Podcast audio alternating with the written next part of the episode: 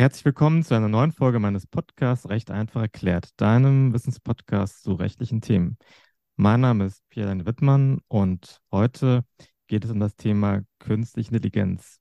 2023, so scheint mir, scheint das Jahr der KI zu werden. Wenn man sich mal anschaut, was äh, bei LinkedIn alles gepostet wird, dann handelt so ziemlich äh, jeder zweite Post von äh, ChatGPT, ein KI-Chatbot, der Ende letzten Jahres erschienen ist, der innerhalb von einer Woche eine Million Nutzer bekommen hat und ähm, über den sich aktuell alle unterhalten. Alle probieren sich dort aus. Ähm, die einen wollen das zur Sehoptimierung nutzen, äh, um damit äh, Bücher zu schreiben, um ähm, ja irgendwie privat auch irgendwie damit irgendwas anzustellen. Und äh, neben diesem Chat-GPT gibt es auch eine ganze Reihe anderer KI-Tools, wie beispielsweise mit Journey eine KI, mit der man Bilder erstellen kann. Also man gibt einen Text ein, bekommt ein Bild heraus und ähm, ja, da gibt es noch irgendwie so eine Voice AI. Also mittlerweile hat man das Gefühl irgendwie, es gibt äh, täglich äh, irgendwie neues KI-Tool. Und mit dieser Entwicklung der neuen KI-Tools stellen sie natürlich auch viele rechtliche Fragen. Und um auf die ein bisschen einzugehen, habe ich ähm, einen Anwaltskollegen eingeladen, und zwar Oliver Scherenberg. Und er ist sehr bekannt aus dem Web3 und NFT-Space und hat sich auch mit diesen ganzen neuen KI-Tools intensiv auseinandergesetzt. Ja, mit ihm möchte ich ein bisschen über diese KI-Tools sprechen und ein bisschen Licht ins Dunkel bringen, was die, die rechtliche Seite angeht. Lieber Oliver, schön, dass du hier bei mir bist im Podcast und ähm, ja, dass du die Zeit genommen hast, hier kurz vor dem Wochenende mit mir eine Aufnahme zu machen. Ja, prima, wunderbar, sehr gerne. Ich freue mich, dass wir sprechen.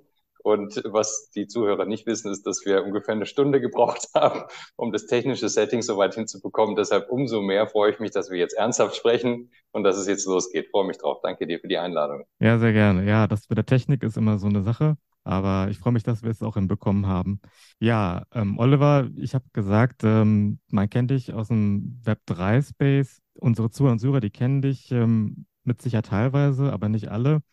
Von daher wäre es ganz cool, wenn du mal kurz ein paar paar Worte zu dir sagen kannst, damit man dich ein bisschen besser einordnen kann und, und weiß, ähm, ja, was du als äh, Anwalt so tust und ähm, wie du auch in dieses ganze KI-Thema reingekommen bist. Klar, gerne. Also ich habe vor mittlerweile 18 Jahren angefangen, als Anwalt zu arbeiten, nachdem ich ausgiebig studiert und im Ausland mich aufgehalten habe, Doktorarbeit geschrieben und so weiter, habe ich also 2005 ähm, meinen ersten Job angenommen. Damals in der Großkanzlei Freshfields war das äh, der, Ort der Wahl.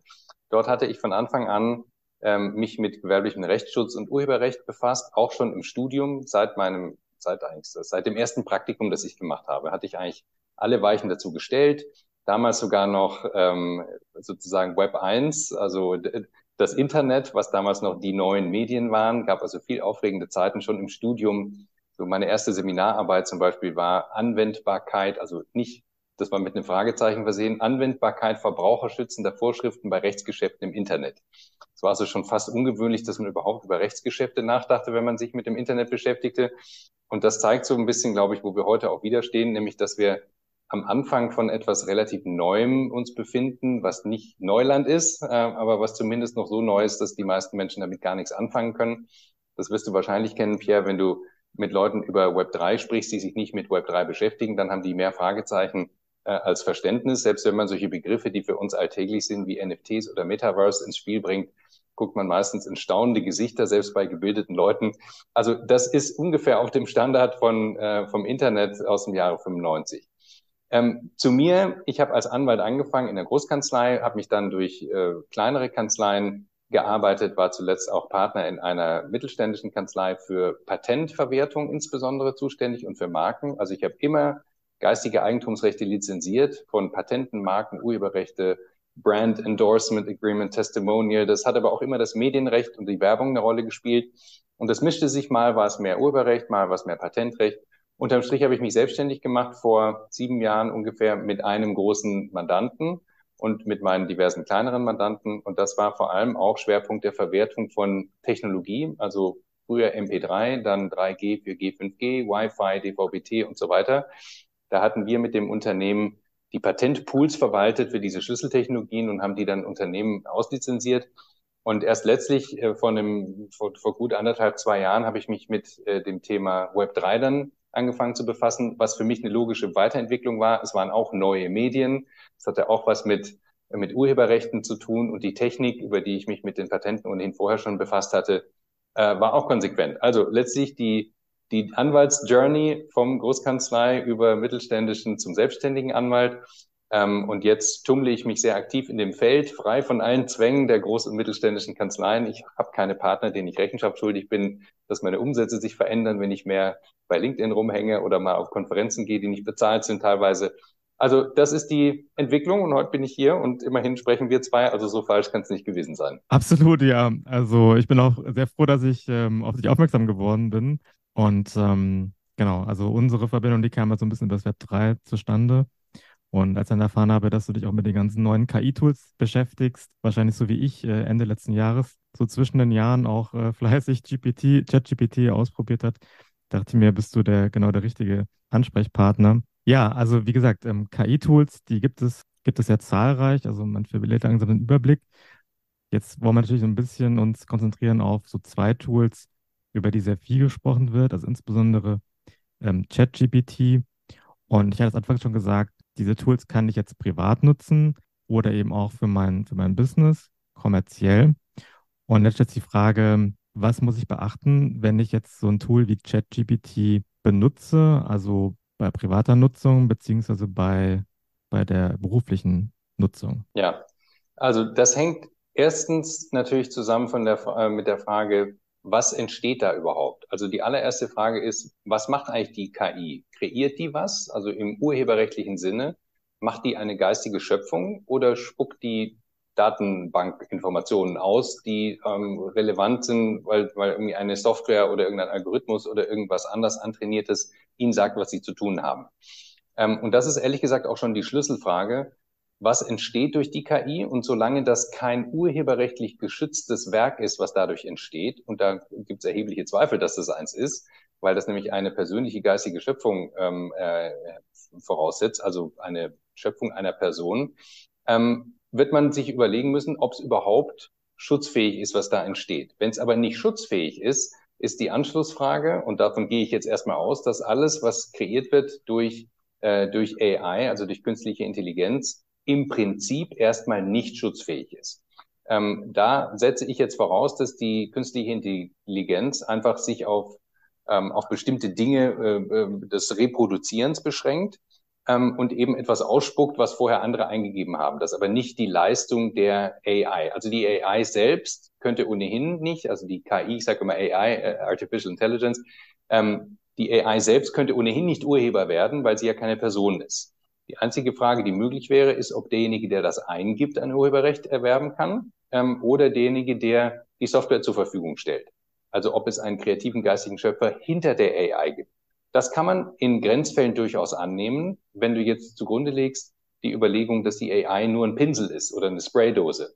Äh, dann entsteht ja auch nicht bei der Spraydose ähm, das Urheberrecht, sondern bei dem Typen, der die Spraydose schwingt. Und wenn du so willst, könnte man sagen, das Eingeben von Befehlen an die Such, an, also an diese künstliche Intelligenz, könnte man so verstehen wie eine, wie eine Spraydose und man nutzt das quasi nur als Werkzeug, um etwas umzusetzen, was man selber kreiert hat. Also sagen wir mal so, es gibt natürlich, wie das dann so ist, ähm, noch jedenfalls mir keine bekannte Rechtsprechung äh, dazu, aber viele Diskussionen äh, zwischen Urheberrechtlern äh, auf der ganzen Welt und nicht zuletzt die amerikanische, äh, das amerikanische Copyright Office hat zuletzt eine Anmeldung zurückgewiesen bei der eine Künstlerin offenbart hat, ich habe das übrigens mit künstlicher Intelligenz gemacht. Ähm, zunächst wurde das erteilt, weil die offenbar das übersehen haben beim Office. Und dann haben sie aber anschließend gesagt, nee, nee, kann ja nicht sein. Und zwar weder du, natürlich, noch die KI ähm, kann hier ähm, als Urheber identifiziert werden. Das ist sozusagen die allererste Frage. Wenn es kein Urheberrecht gibt, dann kann erstmal auch nichts entstehen. So, und jetzt, und das ist, glaube ich, für dich fast die wichtigere Frage, kann derjenige, der diese Plattform bereitet und die Software oder das Tool entwickelt hat, kann der für sich in Anspruch nehmen, dass Rechte entstehen, welcher Form auch immer, über die er dann verfügen kann. Und ähm, du hattest die beiden gerade schon angesprochen, also mit Journey und DAL-E oder OpenAI, das sind die beiden mit die beiden populärsten, insbesondere für ChatGPT, die gehören auch zu OpenAI, äh, oder mit Journey, die eben diese Text-zu-Bild-Kreation haben. Die haben Terms of Services und äh, über die, über die sollten wir unbedingt mal reden, denn die sind sehr interessant. Ja, dann lass uns die gerne mal ein bisschen näher anschauen. Ja, dann machen wir das mal. Also OpenAI, diejenigen, die mit JetGPT gerade in aller Munde sind, ähm, die haben ähm, in ihren Terms of Service und auf der Webseite einsehbar eine relativ klare Ansage, nämlich, ich lese mal kurz vor, denn das ist irgendwie ganz, ganz interessant. Es wird hier unterschieden bei OpenAI, und zwar unabhängig davon, ob das DAL-E ist oder JetGPT, was reingeht und was rausgeht. Und hier steht dann eben schon, oben siehst du bei drittens, your content, you may provide input to the services and receive output generated and returned by the services based on the input. Also dieser Input, das ist auch der sogenannte Prompt, ähm, also diese Textzeile, mit der du einen Befehl eingibst. Zum Beispiel, ich hatte das mal kürzlich äh, probiert und dann auch gepostet, Bild, ähm, Pixel, Pixel Art ähm, eines mittelalten Mannes, der im Sonnenaufgang Golf spielt. Ja, nur, weil mir gerade nichts Besseres eingefallen ist, weil ich darüber was schreiben wollte. Und dann spuckte der mir ganz wunderbar was aus. Das nennt man also Prompt in diesem Fall. Und das war der Input und der Output war dann das gepixelte Bild. Input and output are collectively content as between the parties and to the extent permitted by the applicable law und so weiter und so weiter. OpenAI hereby assigns to you all its rights, title and interest in and to the output. Das heißt, erstmal, du kannst mit dem, was rauskommt, mit dem Ergebnis, kannst du erstmal machen, was du willst.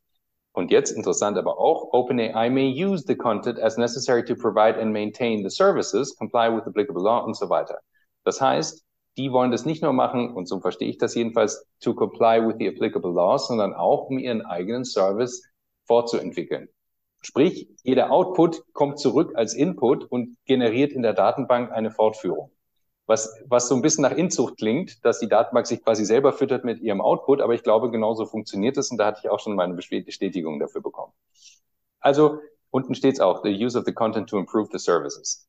Das Entscheidende hier ist aber, OpenAI sagt, was auch immer hier entsteht an Output, immerhin sagen sie, we hereby assign to you all rights. Das heißt, sie nehmen für sich in Anspruch, dass es Rechte gibt, über die sie verfügen können. Vielleicht sagen sie es aber auch nur zur Klarstellung. Jedenfalls hast du sie. Das wollen die sagen. Du als der kreative Schöpfer vielleicht oder Nutzer unserer AI kannst von uns all das bekommen und kannst es auch verwerten. Keine weitere Beschränkung. Geh mal noch ein bisschen weiter runter, bitte. Okay, aber würdest du noch mal ganz kurz dazu, bevor wir runtergehen, ja. äh, sagen, dass, ähm, dass die unter Rights ähm, sowas wie Nutzungsrechte verstehen, die sie, ja. die sie, die sie einräumen? Okay. Ja, absolut. So würde ich das verstehen. Also so ist jedenfalls, so wäre die Formulierung und auch ansonsten darüber hinaus ähm, gab es eben keine weiteren Lizenzbedingungen, jedenfalls keine, die mir äh, bekannt wären. Ähm, und deshalb ähm, sind das tatsächlich die, die Terms of Use und damit auch die Lizenzbedingungen. Okay, und welcher zweite Punkt, wo soll ich jetzt hinspringen? So, der zweite Punkt, jetzt müsstest du die, das zweite, was ich dir gerade geschickt habe, waren die Terms of Service von Midjourney. Midjourney ist ein Wettbewerber, der künstliche Intelligenz für Bild zu, äh, andersrum, Text zu Bild Generation macht. Also so wie DAL-E. DAL-E ist dieser Text-zu-Bild-Generator von OpenAI. Äh, bei den Kollegen hier ist es ein bisschen anders. Und da müsstest du aber darunter gehen zu viertens. Okay. Viertens, your rights. Ja, und erstmal rights you give to Midjourney ist erstmal, die wollen an all dem, was du da entwickelst, relativ klar und deutlich haben. Alles, was du entwickelst, daran gibst du uns Rechte, das zu verwerten. Und zwar so lange wie wir wollen, royalty-free, irrevocable, copyright license to reproduce, to prepare und so weiter, publicly display, was auch immer. Die können also mit deinen Prompts und mit deinem Output erstmal machen, was sie wollen. Und das ist ja schon mal relativ interessant. Ähm, wenn du also Bilder hochlädst, um die AI zu füttern, ähm, musst du davon ausgehen, dass die AI oder dann der, der, der Anbieter dieser Dienste mit deinen Bildern auch alles machen kann, was du vielleicht gar nicht willst. Also man sollte sich immer klar machen, wenn man diese ganzen Tools benutzt, äh, räumt man im Zweifel den Plattformen unbeschränkte kommerzielle und sonstige Nutzungs- und Verwertungsrechte ein. An deinem Bild, an deinem Urheberrecht und was auch immer. Die können letztlich die Bilder, die ich dort hochlade, verwenden, um ihre KI anzutrainieren und weiterzuentwickeln. Genau, das ist, das ist Stand der Dinge. Und so steht es hier eben auch. You are, you are granting us irrevocable copyright license to reproduce und so weiter derivative works. Ähm, was du aber noch weiter hast, und das ist eigentlich ganz spannend, ist ein bisschen weiter runter, ähm, deren Recht, dass sie alles dazu benutzen, also oben ein bisschen war das jetzt irgendwo dazwischen, deren Recht, dass sie all das, was du da reinpackst, auch benutzen, um ihre Datenbank zu füttern und dann eben auch selber ihre KI damit weiterzuentwickeln. Ähm, und jetzt kommen aber die beiden interessanten Teile, nämlich License Terms. Und License Terms sind hier komplett anders als bei OpenAI, nämlich wenn du es for non-commercial purposes benutzt, dann passt das. Midjourney grants you a license to the assets under the Creative Commons Non-Commercial License. Ja. ja. Das Ding ist aber, was du nicht machen kannst, ist es gewerblich zu benutzen. Und die Beschränkung gibt's bei OpenAI in der Form nicht. Hier heißt es dann, if you are an employee or owner of a company of more than one million US dollars in gross revenues and you are using the services und so weiter und so weiter, then you need a corporate membership. And corporate membership ist ein Deposit und das ist letztlich was, was du bezahlen musst. Das heißt, die machen eine Unterscheidung zwischen gewerblicher Nutzung und privater Nutzung. Und allein diese beiden Terms von diesen beiden doch sehr vergleichbaren Tools ähm, zeigen, dass es auch nicht nur für uns Juristen, sondern insgesamt durchaus hilfreich ist, wenn man einmal kurz durchflippt. Meistens sind die einigermaßen lesbar. Also auch wenn das, also behaupte ich jetzt einfach mal, weil das berufsbedingt vielleicht für uns leichter ist, das zu lesen. Aber wenn du einfach suchst License oder Use Right, dann findest du relativ schnell durch und du wirst dann sehen, du musst dich nicht durch alle möglichen Dinge äh, durchhacken, die vielleicht sonst uninteressant sind. Aber ganz wichtig, und deshalb hast du vorhin gefragt, und das ist das Ergebnis, bitte vorher schlau machen, bevor man Sachen eingibt und bitte vorher schlau, schlau machen, ob man Sachen nutzen kann, die ausgegeben werden. ChatGPT zum Beispiel ist im Moment extrem großzügig, ähm, äh, OpenAI mit DAL-E extrem großzügig. Ob das so bleiben wird, starke Zweifel. Denn die Plattform ist, frisst eine Unmenge an Kosten und an Energie. Ähm, und auch wenn die jetzt ein sehr sportliches Invest bekommen haben von Microsoft, so heißt es, über, glaube ich, 10, 10 Milliarden Dollar. Davon kann man, glaube ich, so einen Betrieb eine Weile aufrechterhalten. Ist es aber auch klar, auch die sind keine Wohltäter, auch die wollen früher oder später damit Geld verdienen. Und zwar nicht nur damit, ähm, dass sie die Suchbegriffe wieder zurück reinfüttern und die Plattform schlauer machen, sondern im Zweifel auch, weil das einen echten Mehrwert generiert. Und jeder, der mal ein bisschen rumgespielt hat, nicht nur mit, äh, mit Dell-E und mit Journey, was für Leute außerhalb des künstlerischen Berufs wahrscheinlich eher eine Spielerei ist, aber für Leute, die im Design arbeiten, glaube ich, eine echte Herausforderung, aber auch vielleicht Bereicherung. Aber jeder, der mit ChatGPT ein bisschen hin und her gechattet hat, ähm, der weiß ganz genau, im Grunde genommen gibt es kaum noch jemanden, der seine Hausaufgaben selber machen muss. Du musst deine Hausarbeiten nicht mehr selber schreiben. Du musst fast deine Urteile nicht mehr selber schreiben. Und selbst wenn du hier leichte Verträge äh, dir ausfertigen lassen möchtest, dann ist diese KI in der Lage, dir erstaunlich gute Ergebnisse zu liefern. Also einer meiner ersten Prompts, die ich eingegeben hatte, als ChatGPT veröffentlicht wurde, irgendwie am zweiten Tag oder was, war einfach nur, erstell mir eine einfache Non-Disclosure Agreement. Ja, ja. Und das, das Ding spuckte mir einen vollkommen astreinen äh, NDA aus, den ich theoretisch genauso hätte nutzen können. Ich habe noch ein paar Sonderklauseln einfügen wollen, aber der war, und ich habe relativ viel immer mal wieder zu tun mit diesen, ähm, mit diesen NDAs. Das war ein blitzsauber geschriebener, komplett amerikanisch äh, nutzbarer NDA-Vorlagenvertrag. Und da werden wir uns alle ganz schön warm anziehen müssen, nicht nur wir Juristen, sondern alle Leute, die mit Text zu tun haben, weil möglicherweise Leute davon ausgehen, dass das, was wir machen, nicht mehr das Geld wert ist, was wir abrechnen wollen. Ähm, oder aber, weil sie selber sich daran versuchen und denken, eine künstliche Intelligenz, die alle Lehrbücher gelesen hat und sie einfach ausspucken kann auf Knopfdruck, ist im Zweifel besser als der Anwalt, der es zwar gelernt hat, aber die Hälfte schon vergessen hat. Genau, also da können wir nochmal gleich ein bisschen näher drauf eingehen, was ähm, ChatGPT und andere KI-Tools äh, für uns Anwälte bedeuten. Aber vielleicht mal ganz kurz jetzt hier zu, den, zu Lizenzierung. Also das würde jetzt bedeuten bei Midjourney, ich kann, wenn ich das, wenn ich das jetzt ähm, also kostenlos nutze und ja, wenn ich es kostenlos nutze, kann ich das, kann ich den Output von Midjourney diese Bilder, die da generiert werden aus meinem Text, aus dem Prompt, die kann ich nicht kommerziell verwenden. Wenn ich aber jetzt eine, eine Lizenz erwerbe von Midjourney, also einen bestimmten Preis äh, bezahle, äh, um Midjourney zu nutzen, dann äh, kann ich auch den Output kommerziell nutzen. Das ist aktuell jedenfalls so, wie die, ähm, die Terms and Conditions sich aktuell darstellen ähm, dass du genau das machen kannst. Aber bitte vorher einen Blick reinwerfen in genau diese Nutzungsbedingungen, denn die können sich jeder Tag, jederzeit ändern. Also zwischen unserer Aufnahme und der Aussendung können die sich schon ändern. So gesehen ist das natürlich, was wir hier machen, auch keine Rechtsberatung, kann es auch nicht ersetzen, sondern man muss einfach sich klar machen, es gibt manche Plattformen, die nehmen für sich in Anspruch, dass sie Rechte haben. Und dann sind wir wieder ganz bei der Ausgangsfrage. Wenn gar kein Urheberrecht entsteht, was nehmen die sich eigentlich raus? Was, was erlauben die dir dann da? Äh, letztlich erlauben sie dir, die Plattform zu benutzen und eine Software anzuwenden, die am Schluss was ausspuckt.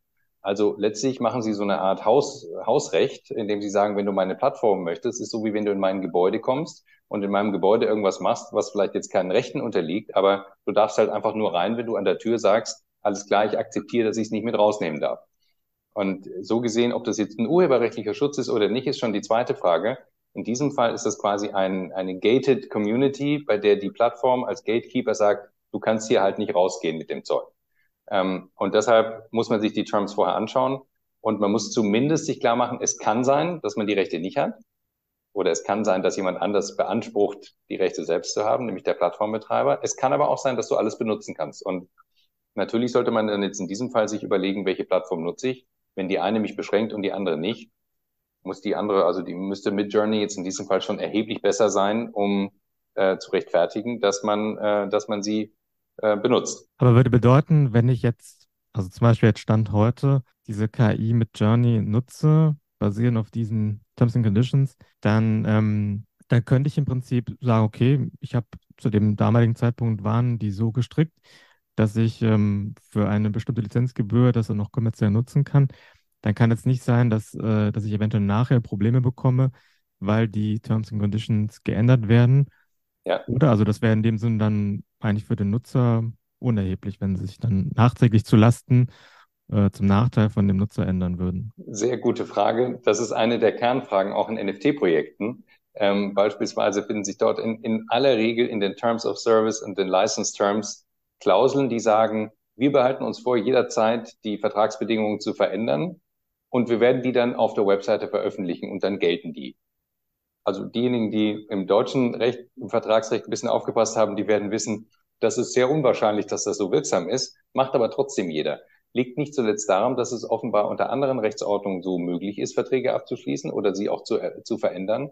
Und in aller Regel wird man, jedenfalls als halbwegs vorsichtiger deutscher Vertragspartner, ähm, sich daran nicht orientieren, sondern man wird dann schon versuchen, irgendeine Form von Widerrufs- äh, oder Widerspruchsmöglichkeit einzubauen, mit den Leuten Kontakt aufzunehmen oder sonst was. Ähm, nichtsdestotrotz, wir haben auch in der Vergangenheit einige Projekte beraten, bei denen wir letztlich in diesem Standard geblieben sind und es reingeschrieben haben, ähm, einfach in der Hoffnung, dass wir allenfalls Verbesserungen für die Kunden bringen werden und deshalb auch nur Veränderungen zugunsten der Kunden drin sein werden und deshalb auch wir mit einem Widerspruchsrecht nicht, ähm, nicht uns näher beschäftigt haben.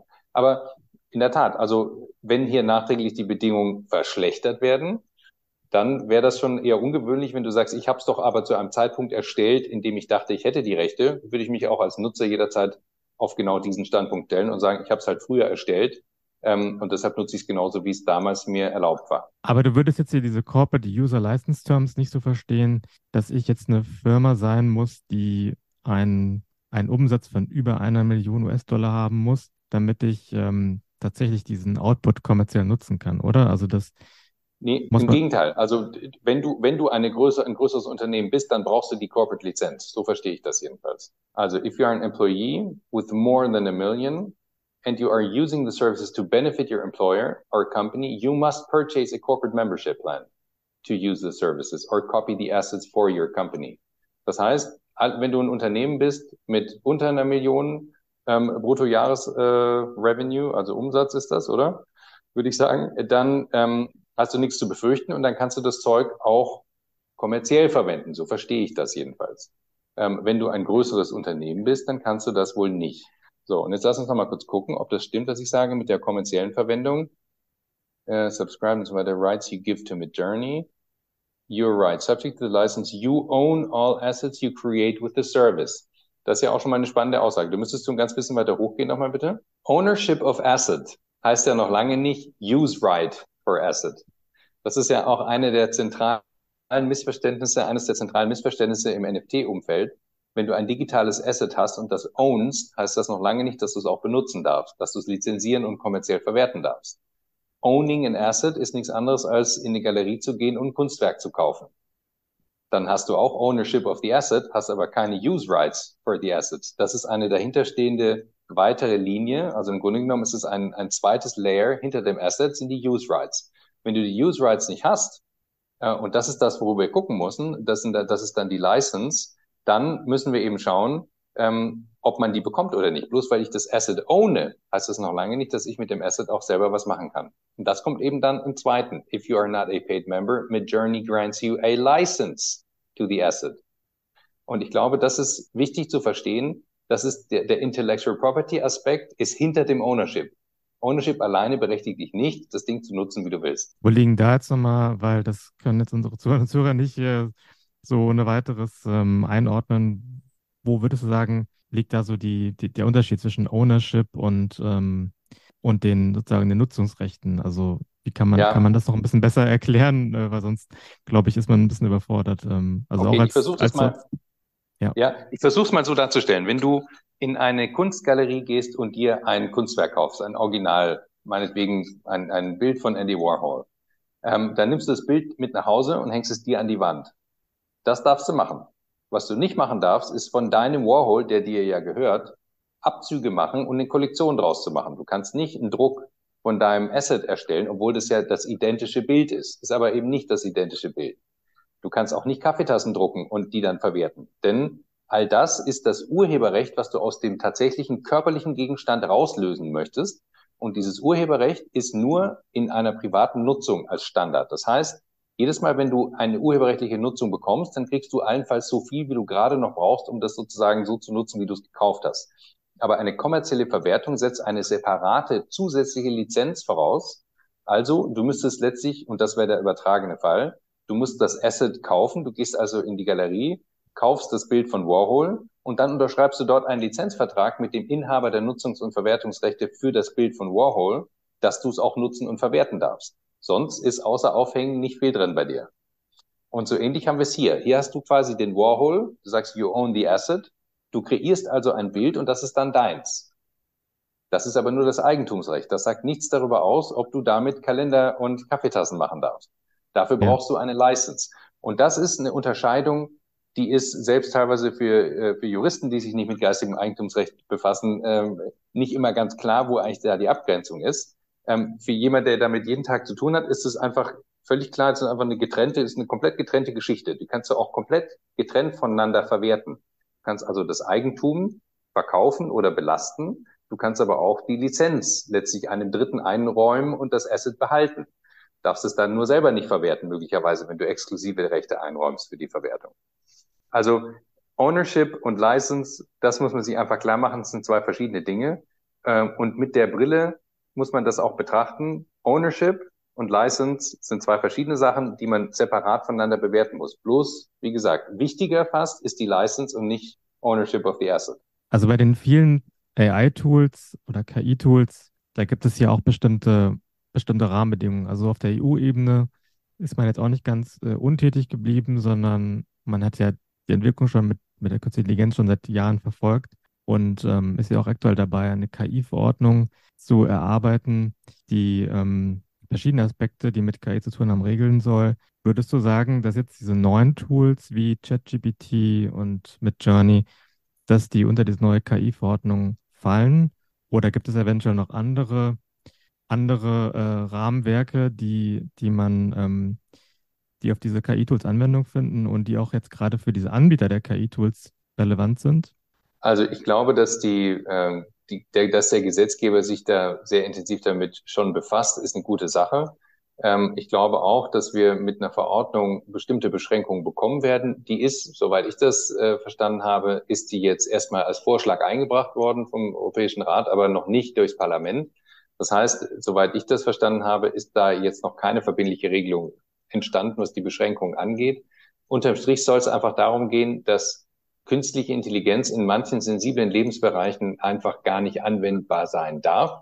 Ähm, nur als Beispiel, wenn es um, um Leben oder um Gesundheit im Sinne von Entscheidungen über Leben und Tod geht. Das kann man keinem überlassen. Ähm, es gibt andere infrastrukturelle und andere sensible Bereiche, bei denen es zumindest nötig sein wird, dass Menschen noch als, äh, als Kontrollinstanz dahinter oder davor stehen. Äh, und so gibt es verschiedene Abstufungen, die diese äh, EU-Verordnung, die möglicherweise irgendwann kommt, auch gerade vorsieht. Und ich glaube, das ist auch ein sinnvoller Weg. Ähm, wenn man jetzt alleine sieht, was durch Eingabe von einzelnen Begriffen ähm, an Output generiert werden kann, der ja jegliche Vorstellungskraft von noch vor einem Jahr, äh, jedenfalls bei denjenigen Leuten, die sich damit nicht beschäftigt haben, und das sind ja die allermeisten, völlig überschreiten würde. Wenn man sich das so vorstellt, ähm, dass Leute ganze Geschichten schreiben können, äh, dass die aber auch in der Lage sind, ganze Spiele zu entwickeln, diese Tools, dass die, wie gesagt, aber auch für dich Urteile schreiben, ähm, dann kann man das natürlich beliebig weiterspielen und spinnen, weil die ja ganze Konversationen für dich auch erfinden können und dir simulieren, dass du quasi einen echten Gesprächspartner hast. Äh, ich habe gehört von einem Fall, ob es den wirklich gibt oder nicht, habe ich offen gestanden selber nicht recherchiert, aber ich habe davon gehört, dass also im Rahmen einer Konversation JetGPT sogar einem depressiven Menschen auch die Option äh, in Aussicht gestellt hat, er könne sich ja einfach das Leben nehmen. Ähm, und wenn das der Inhalt von solchen Aussagen ist, dann haben wir natürlich alle ein ziemliches Problem. Denn sobald moralische Aspekte äh, oder auch religiöse Aspekte mit reinkommen in eine künstliche Intelligenz, die nun mal leider keine Intelligenz hat, eben auch keine emotionale Kompetenz hat, ich glaube, dann sind wir im Eimer. Äh, und spätestens an der Stelle brauchen wir auch den Gesetzgeber möglicherweise, der sagt, also ein paar Dinge, die gehen dich einfach nichts an, da hält sich bitte schön raus. Ähm, und was jetzt die positiven Nutzen und die Nutzungsfähigkeit dieses Tools angeht, die sind eben nahezu unbeschränkt, die Möglichkeiten. Also, wie gesagt, du hast ja wahrscheinlich auch alle möglichen Informationen schon gesehen, wie die Leute den, äh, den Prompt füttern und da ganze, also ganze Prüfungssituationen simulieren können. Äh, in, also auch selbst in, in man kann es letztlich eine juristische Prüfung äh, simulieren, eine mündliche Prüfung. Du kannst aber auch Klausuren äh, komplett durcharbeiten und durchdenken lassen und korrigieren lassen von der AI. Also es ist schon bemerkenswert, was da passiert. Ich glaube, es ist wichtig, dass es kontrolliert wird, aber solange es nicht kontrolliert ist, ähm, werden viele Leute alle möglichen Sachen aufdecken, die schiefgehen können und das führt dann wiederum zur Regulierung. Ich möchte noch ein Beispiel geben wegen, wegen der ähm, Text-zu-Bild-Information. Also Stell dir nur vor, ähm, du versuchst mal solche generischen Dinge einzugeben. Und da hatte ich ein schönes Beispiel mal gesehen, dass jemand einfach versucht hat, einzelne Begriffe einzugeben, zu gucken, was die AI draus macht. Und die, der einfachste Prompt war, zeig mir ein Bild von Gott. Ja. Und das ist in, in, unserem Kulturkreis eher ungewöhnlich, dass das einer fragt. Ähm, aber die AI spuckt dann halt auch was aus. Was sie aber ausspuckt, ist dann ein Bild das eher eine Anmutung hat von irgendeinem buddhistischen Gott oder einem indischen Gott oder einer, einer Gottheit, also etwas Inspiriertes, das eher Tiercharakter hat oder mehrere Arme oder solche, sowas. Und das liegt schlicht und einfach daran, ähm, dass offenbar mehr Informationen über eine Gottheit, die so aussieht, eingepflegt wurde, als in, über eine Gottheit, die vielleicht unserem äh, christlichen mitteleuropäischen Weltbild entsprechen würde, nämlich kein Bild oder alter Mann mit Bart oder was auch immer, alte Frau ohne Bart, was auch immer man sich vorstellen möchte unter Gott. Aber wenn du jetzt als Kind in der Schule sagst, ich möchte mal sehen, wie Gott aussieht und gibst dann Gott ein und DAL-E spuckt dir ein Bild von einem Elefanten aus mit zwölf Armen, dann ist das ja nicht ohne Einfluss. Und ich glaube, da werden wir alle sehr sensibel damit umgehen müssen. Und wie schon immer, Medienschulung, Mediennutzung, Medienethik äh, nach vorne bringen müssen, damit die Leute nicht alle Amok laufen danach. Wie sind zum Beispiel, wenn ich jetzt bei Midjourney sage, erstelle mir ein ja, Bild mit einem, einem Auto von, ähm, von BMW und ähm, ja, irgend so ein futuristisches Auto von BMW, wo man auch irgendwie dann beim Output sieht, dass das Emblem, die Marke BMW. Würdest du dann sagen, das ist dann markenrechtlich eventuell ein Problem, weil BMW gegen solche Nutzung vorgehen könnte? Ja, das betrifft ja letztlich alle Marken. Ähm, ne, das, das kann man letztlich als Prompt ja eingeben und dann wäre nicht auszuschließen, dass mit Journey auf Datensätze zurückgreifen kann, äh, bei denen man auch diese Marke dann auch abrufen kann. Ja, also es klappt erstaunlich schlecht, in diesen AI-Tools Marken korrekt abzubilden. Möglicherweise hat es auch damit zu tun, dass die Marken gar nicht in der Form, wenn sie so als Prompt eingegeben werden, Suchergebnisse ausspucken sollen. Also es ist selten so, wir haben das mal versucht mit ein paar Mandanten, ähm, es ist selten so, dass dann das exakte Logo rauskommt, sondern es ist meistens eine Interpretation, bei der man es vielleicht bestenfalls noch erkennen kann, aber es ist nie das richtige Logo gewesen. Ähm, unterm Strich ist es aber natürlich so, wenn dieser Prompt zu einem Ergebnis führt, dass ein, also dass ein, äh, eine geschützte Marke abbildet, dann kann weder ähm, äh, OpenAI noch mit Journey irgendwelche Rechte daran einräumen. Die haben sie nämlich gar nicht. Also sprich, du als Nutzer bist dann selber dafür verantwortlich, möglicherweise, wenn du dieses Bild dann benutzt und sagst, ach super, du siehst so irgendwie ein bisschen aus nach Andy Warhol, ähm, aber ähm, den benutze ich jetzt einfach selber und tue so, als hätte ich es ähm, äh, gemacht. Oder es ist letztlich eine eins zu eins Kopie eines Kunstwerkes. Also wenn du sagst, meinetwegen, wenn du den Prompt entsprechend formulierst, könnte man wahrscheinlich sogar sagen, bitte produziere mir eine eins zu eins Kopie von, äh, von dem Bild von Keith Haring und dann spuckt er dir genau das Bild aus. Das ist natürlich dann im urheberrechtlichen Sinne keine Veränderung und auch kein neues Werk, sondern das ist einfach ein Werk, das es schon gibt.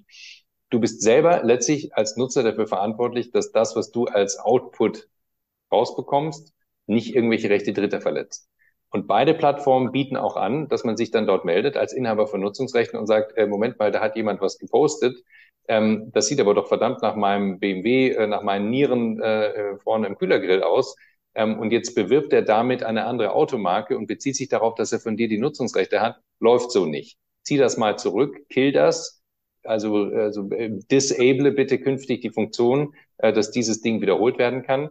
Ähm, und da werden die sich mit genau den gleichen Haftungsfragen zu befassen haben, mit denen sich alle anderen Plattformen auch zu befassen haben. Also das Markenrecht ist nicht ausgeschaltet, das Copyright ist nicht ausgeschaltet, das Urheberrecht und andere auch Persönlichkeitsrechte. Also wenn du als Person identifizierbar abgebildet bist und selbst wenn es ein Zufallstreffer war, dann würde ich sagen, hm, also die Rechte, Persönlichkeitsrechte, die trumpfen immer noch irgendein AI-Ergebnis. Wie siehst du die Anwendungsmöglichkeiten jetzt für uns Anwälte? Also du hast ja es am Anfang schon gesagt, also ich kann damit auch einen ganzen Vertrag, ein NDA entwerfen. Würdest du sagen, dass die, dass diese KI-Tools dafür genutzt werden, um Anwälte bei ihrer täglichen Arbeit zu unterstützen oder um tatsächlich auch einzelne Arbeiten komplett automatisiert zu, zu übernehmen und an der Stelle dann auch die Anwälte überflüssig machen? In der bestimmten Weise werden wir uns einfach dran anpassen müssen. Also ich glaube nicht, dass man Anwälte ersetzt, jedenfalls nicht alle Anwälte. Also diejenigen Anwälte, die nur Standardschriftsätze reproduzieren, ähm, die durch Austausch äh, von einzelnen Begriffen. Früher war es eine Markenverletzung für Schuhe, jetzt ist eine für Handtasche, ansonsten ist der Schriftsatz identisch. Ähm, ehrlich gesagt, wenn die Anwälte ähm, vielleicht äh, ersetzt werden durch KI, dann ist das jetzt nichts total Überraschendes. Die werden aber immer noch individuelle, individuelle Sachverhalte ähm, bewerten müssen. Das heißt, die werden dann nur in den Fällen einer ganz klaren Markenverletzung beispielsweise das machen, was sie heute auch schon machen, nämlich den gleichen Schriftsatz nochmal nehmen und den Begriff austauschen das Datum aktualisieren und den Ort, wo sie die äh, äh, verletzende Ware vielleicht noch gefunden haben.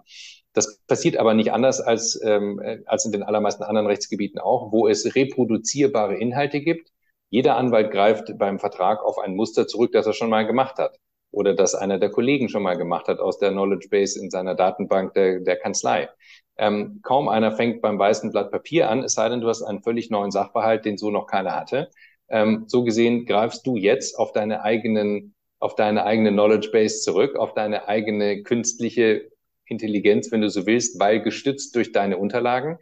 Das kann die AI im Zweifel besser, denn die hat einen größeren Fundus und die kann also auf einen größeren Pool von identischen Lizenzverträgen oder äh, NDAs oder, äh, oder Kaufverträge für Unternehmen zurückgreifen. Und unterm Strich wird das eine gute und ausgeweitete Vertragsdatenbank werden. Da bin ich überzeugt davon. Genauso wie es eine gute und einfache Möglichkeit sein wird, Schriftsätze zu formulieren, Standardbriefe zu formulieren und so weiter.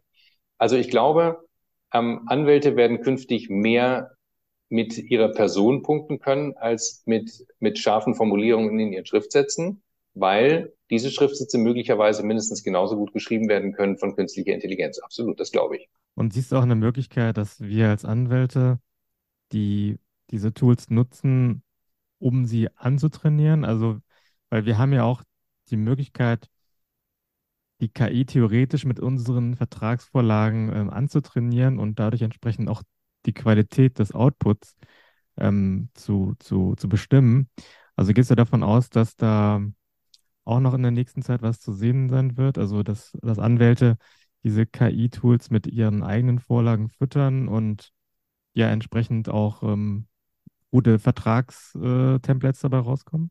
Ja, das glaube ich auf jeden Fall. Und ich könnte mir vorstellen, dass das am Schluss den entscheidenden Unterschied machen wird. Und so ähnlich ist es heute auch schon. Ähm, kleine Kanzlei, die zum ersten Mal einen Unternehmenskaufvertrag macht, wird nicht so einen guten, detaillierten und ausbalancierten Unternehmenskaufvertrag machen wie eine Großkanzlei XY, die das seit 40 Jahren schwerpunktmäßig macht und in 30 Ländern ähm, diese Vertragsmuster rauf und runter nudeln kann. Ähm, ich glaube, so gut wie der Input ist, ist auch der Output. Und je vielseitiger der Input ist, desto detaillierter und vielseitiger wird auch der Output. Gut, dann danke ich dir, lieber Oliver, für deine guten Antworten, für den Überblick äh, zu diesem Thema. Ähm, das sind einige der rechtlichen Aspekte. Es werden sicherlich noch, sich noch viele Fragen stellen in der nächsten Zeit. Und ähm, das Jahr fängt, wie gesagt, ja schon sehr, sehr spannend an mit diesen ganzen Tools. Und ähm, von daher denke ich mal, haben wir aber auch schon einen ganz guten Überblick gegeben über die, die Themen, die sich stellen. Und ähm, wenn du jetzt, liebe Zuhörerinnen, lieber Zuhörer, noch bestimmte Fragen hast zu diesen Tools, dann kannst du dich natürlich immer jederzeit an Oliver und an mich äh, wenden. Und ähm, ja, dann gehen wir darauf gerne in einer der kommenden Folgen ein. Ansonsten würde ich mich freuen, wenn du diesen, diese Folge in deinem Netzwerk teilst und auch wieder beim nächsten Mal wieder dabei bist. Und dir, lieber Oliver, nochmal vielen Dank, äh, dass du hier gewesen bist und ähm, hier Rede und Antwort gestanden hast. Sehr gerne und vielleicht ein abschließendes Wort von mir. Seid interessiert, seid neugierig und probiert das aus.